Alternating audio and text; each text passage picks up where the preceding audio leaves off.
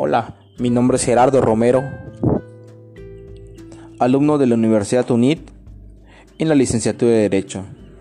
Y yo les voy a hablar un poco de los principios constitucionales, actividades, funciones, clasificación y estructura propia de los presupuestos de egresos.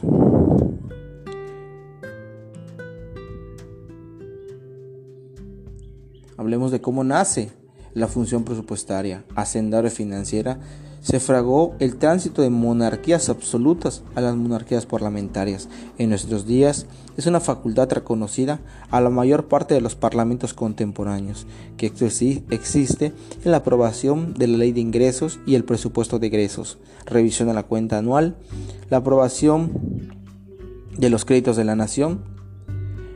Uno de, los, uno de la ley de ingresos nos habla que la ley de ingresos se presenta anualmente a la Cámara de Diputados en una iniciativa y un proyecto en donde se recauda toda la información de los gastos que genera el país. Algunas de las características que podemos atribuirle a la ley de ingresos es la siguiente, la anualidad, la precisión, previsibilidad, especialidad. La anualidad es pues, que tiene una vigencia de un año, es un año fiscal. La precisión es la virtud de, que los, de que los impuestos que se recauden solo pueden ser recaudados los impuestos que aparecen en dicha ley.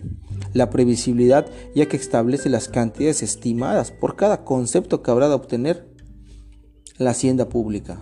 La especialidad es la razón de que la ley contiene un catálogo de rubros para obtener en el año de su vigencia. El presupuesto de egresos es el documento que concentra las partidas en las que el gobierno puede gastar para satisfacer las necesidades colectivas, pero también es un instrumento que orienta la actividad económica del país. En virtud de que el presupuesto de egresos es producto de la recaudación de los impuestos y por tanto es dinero aportado por los gubernamentados.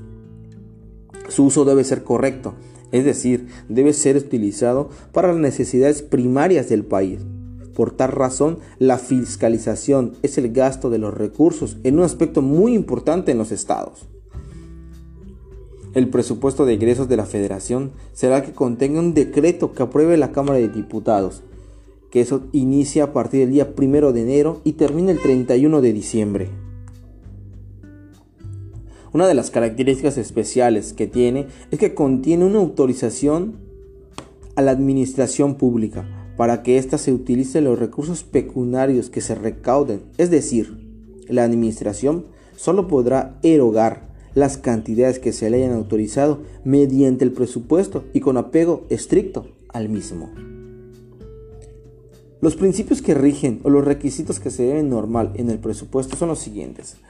La universalidad, unidad, especialidad, planeación, anualidad, previsión, periodicidad, claricidad, claridad, publicidad, exactitud y exclusividad. Universalidad se predica en el presupuesto de egresos, por lo que debe contener todos los gastos del poder público. Unidad significa que todo el presupuesto debe ser contenido en un solo documento. Especialidad. El presupuesto de egresos debe detallar las partidas que se otorga de manera general. La planificación con base en los planes socioeconómicos se fijan a mediano plazo. Es posible que de manera recurrente en el presupuesto de egresos se señale la consecución de las metas fijadas en un plan. La anualidad, pues como les decía, este tiene una vigencia del 1 de enero al 31 de diciembre. La previsión eso significa que el presupuesto de egresos debe estar aprobado, promulgado y publicado antes de su entrada en vigor.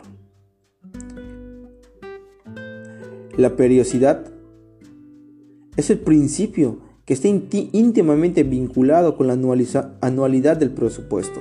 La claridad, la claridad se refiere a que el presupuesto sea entendible y pueda ser consultado por servidores públicos, administradores, sin ninguna complicación.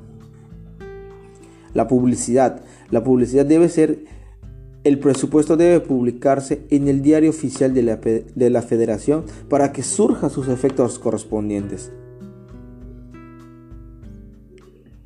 La exclusividad es el caso se refiere al que corresponde solo a la Cámara de Diputados aprobar dicho presupuesto. La elaboración del presupuesto de egresos implica una serie de estudios, cálculos, discusiones, procedimientos complejos.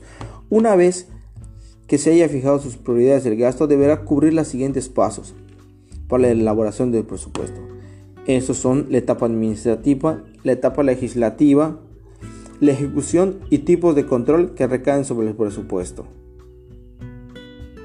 En el control administrativo, el aspecto son muy diversos. Los controles que se ejercen sobre su presupuesto corresponde desarrollarlos a la Secretaría de Hacienda y Crédito Público, mientras que otros corren a cargo de la Secretaría de Contraloría y Desarrollo Administrativo.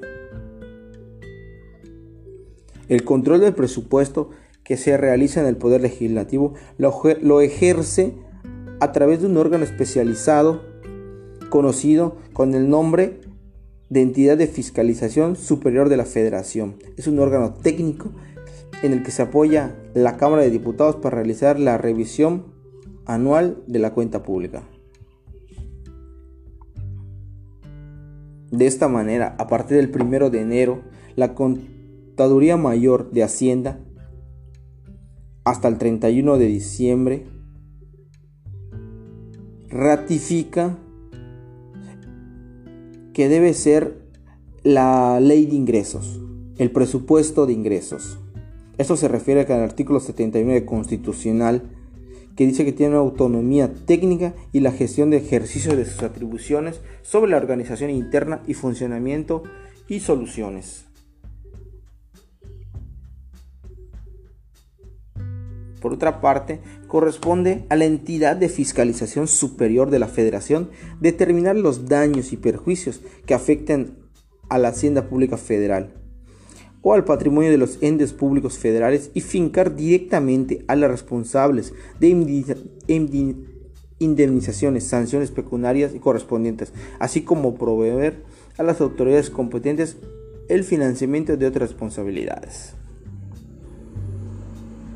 Mi nombre es Gerardo Romero y soy de la Universidad UNIT. Saludos.